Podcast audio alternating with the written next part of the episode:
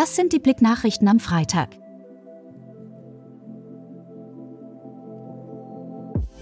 Zwickau Stadtfest, musikalische Eröffnung mit echten Headlinern.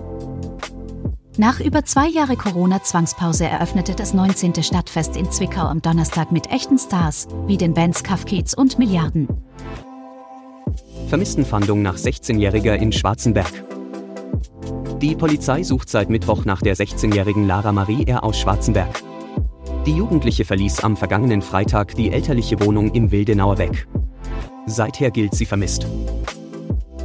Unfall auf B174. LKW kippt um. Am Freitag ereignete sich gegen 6 Uhr zwischen Reizenhain und Abzweig nach Marienberg ein Verkehrsunfall.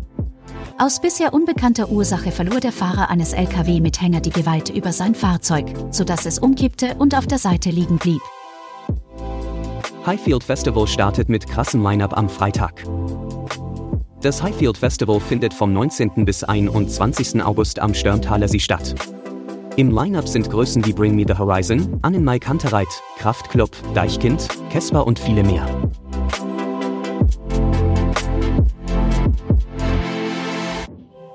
Schönes Wochenende!